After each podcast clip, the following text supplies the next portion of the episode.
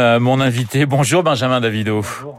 infectiologue à l'hôpital Raymond Poincaré euh, de Garches, conseil sanitaire hier, intervention de Jean Castex et d'Olivier Véran dans la foulée. Le Premier ministre qui a parlé de, de lucidité, de vigilance et surtout pas d'affolement. Alors avant de rentrer dans, dans le détail avec vous des annonces, est-ce que l'incitation plus que l'obligation souhaitée par l'exécutif vous a convaincu? Euh, en tout cas, je pense que c'est une stratégie assez habile face à une population d'adultes qui est majoritairement vaccinée. Je pense que l'ambition des mesures annoncées hier, c'était de ne pas faire peser le poids à la fois, comme certains pays l'ont fait, notamment l'Autriche, sur les non-vaccinés exclusivement.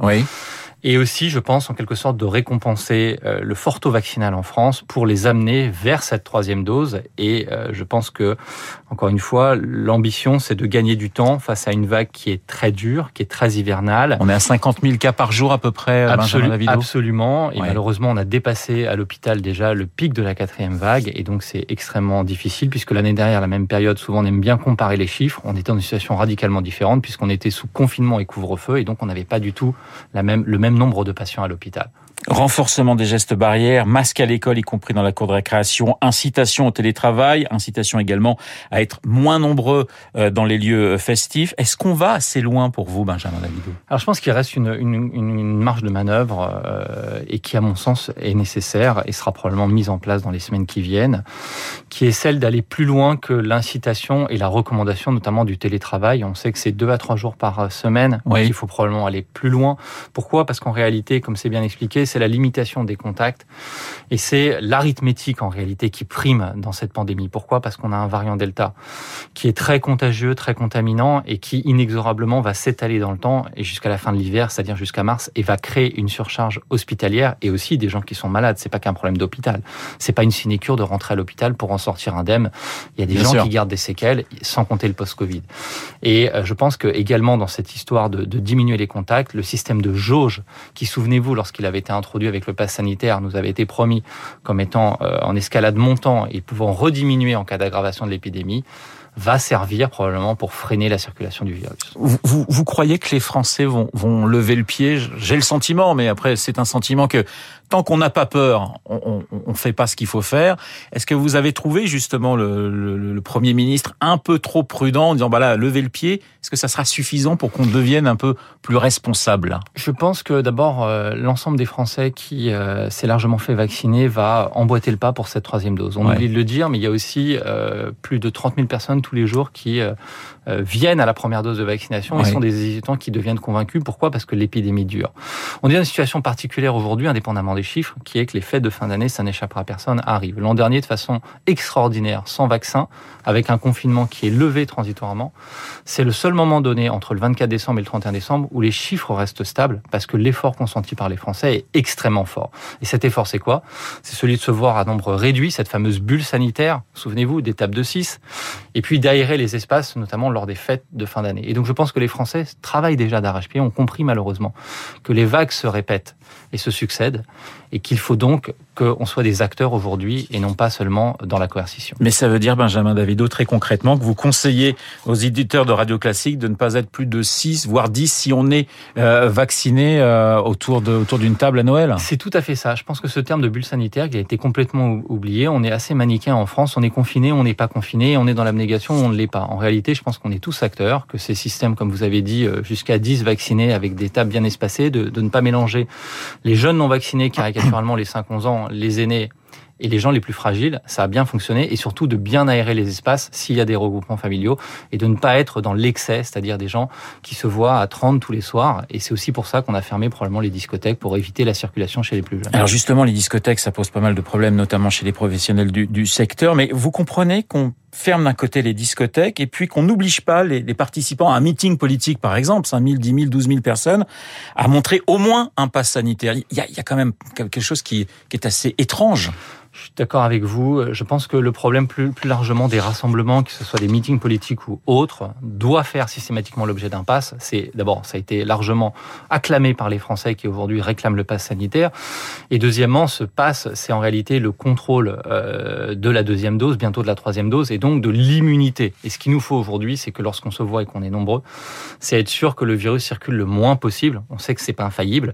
Et très clairement, encore une fois, c'est aussi pour ça que je réclame ce système de jauge, c'est-à-dire qu'on ne peut pas se voir de façon illimitée à partir du moment où il y a une circulation forte du virus et qu'on se met en danger. Donc vous, vous comprenez qu'il n'y ait pas de confinement, vous comprenez effectivement qu'il n'y ait pas de couvre-feu. Là où vous êtes beaucoup plus critique sur la question de la jauge euh, annoncée par, par Jean Castex.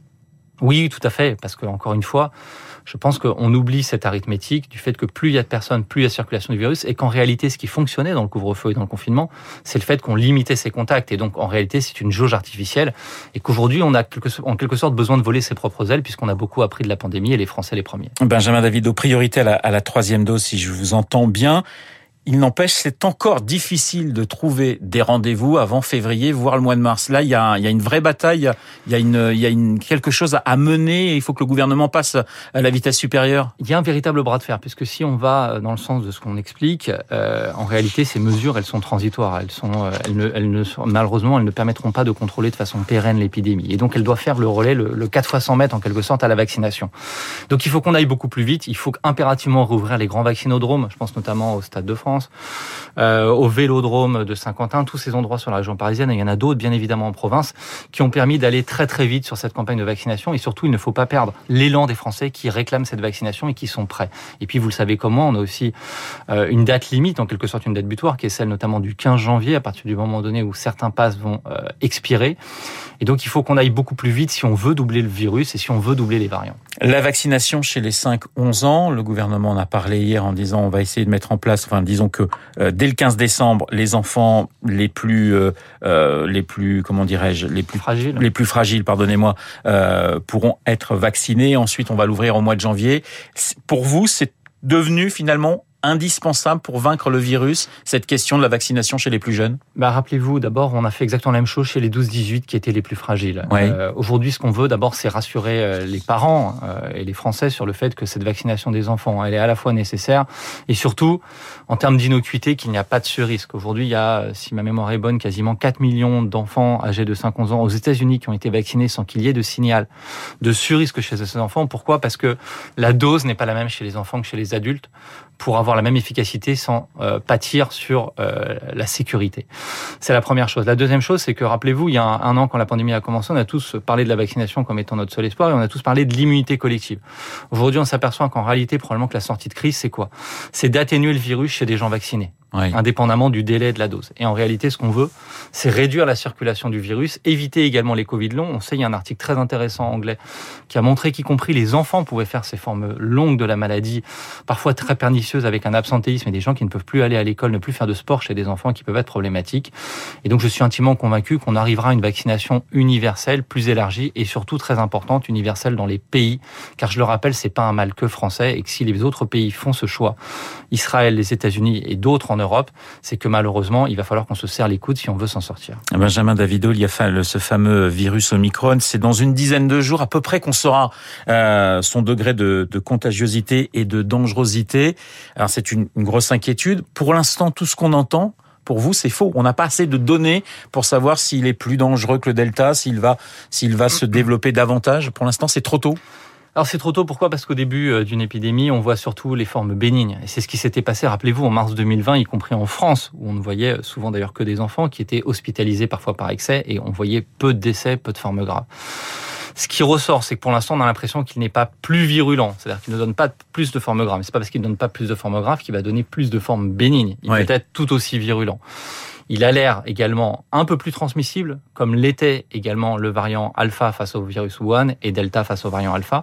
Et on a l'impression qu'on va dans quelque chose où le virus essaie de gagner du terrain. Ça veut dire quoi? Ça veut dire d'abord que face à la stratégie de la vaccination des enfants, pour faire rebond de ce qu'on disait, il faut qu'on soit sûr qu'on ait des vaccins efficaces face à ce nouveau variant. Si on démarre une campagne de première dose chez les enfants, et donc c'est important de commencer par les plus fragiles qui, eux, sont dans l'urgence d'être vaccinés, d'être protégés, et qui ont donc un bénéfice principale et primaire individuelle à la vaccination. Et en réalité, il ne faut pas perdre de vue que de toute façon, l'histoire des variants ne nous posera pas de problème vaccinal, puisqu'on est tout à fait capable de mettre à jour le vaccin si on s'aperçoit que l'efficacité globale ne suffit pas. Et je terminerai sur ce point. Il ne faut pas perdre de vue à la fois que le boost vaccinal, ce rappel de troisième dose, permet grandement de d'écraser le virus et de rapporter une efficacité supplémentaire à la vaccination, notamment sur les variants. Et donc, on devrait pouvoir passer un cap, en tout cas, y compris avec le variant grâce à cette troisième dose. Vous le disiez, hein, la cinquième vague va durer jusqu'au mois de mars. On voit certains pays essayer de refermer leurs frontières, prendre des mesures un peu plus, beaucoup plus drastiques même euh, que nous. Je pense à la Belgique, je pense à l'Allemagne par exemple. Est-ce que la fermeture des frontières, ça a un sens pour vous? Je pense que ça n'a plus de sens. D'abord euh, parce que l'histoire, euh, en réalité, de la fermeture des frontières, souvenez-vous, c'était quasiment janvier-février lorsqu'on découvre le premier variant, le variant anglais, dit anglais, le variant alpha, et qu'en réalité, on pense un peu naïvement euh, qu'il suffit de fermer les frontières et que, alors je répéterai cette phrase, souvenez-vous, le virus n'a pas de passeport. Oui. En réalité, c'est beaucoup plus compliqué que ça parce que ce sont les individus. On sait d'ailleurs que les frontières restent poreuses puisqu'on peut toujours avoir un motif d'impériosité qui permet également au virus de circuler. Et surtout, aujourd'hui, on le sait, le virus est déjà en Europe. Et donc, je pense qu'il ne faut pas tomber dans l'ostracisation de ces pays. On l'a expliqué. Pourquoi? Parce que ces pays font un travail formidable qui est celui de séquençage et de mettre en évidence les variants de demain pour justement éventuellement mettre à jour ces vaccins. On pourrait presque s'étonner que des pays comme la Russie, où il y a plus de 1000 morts par jour, n'aient pas toujours décrit de variants. Et encore une fois, c'est le, c'est, il ne faut pas s'inquiéter qu'il y ait des variants. C'est le propre de l'évolution du virus. Maintenant, il faut faire le constat et tirer les conséquences nécessaires. Merci Benjamin Davido d'avoir été euh, ce matin mon invité infectiologue à l'hôpital Raymond Poincaré de Garches. Il est pratiquement 8h27 dans un instant l'essentiel de l'actualité et puis la revue de presse de David Abiker.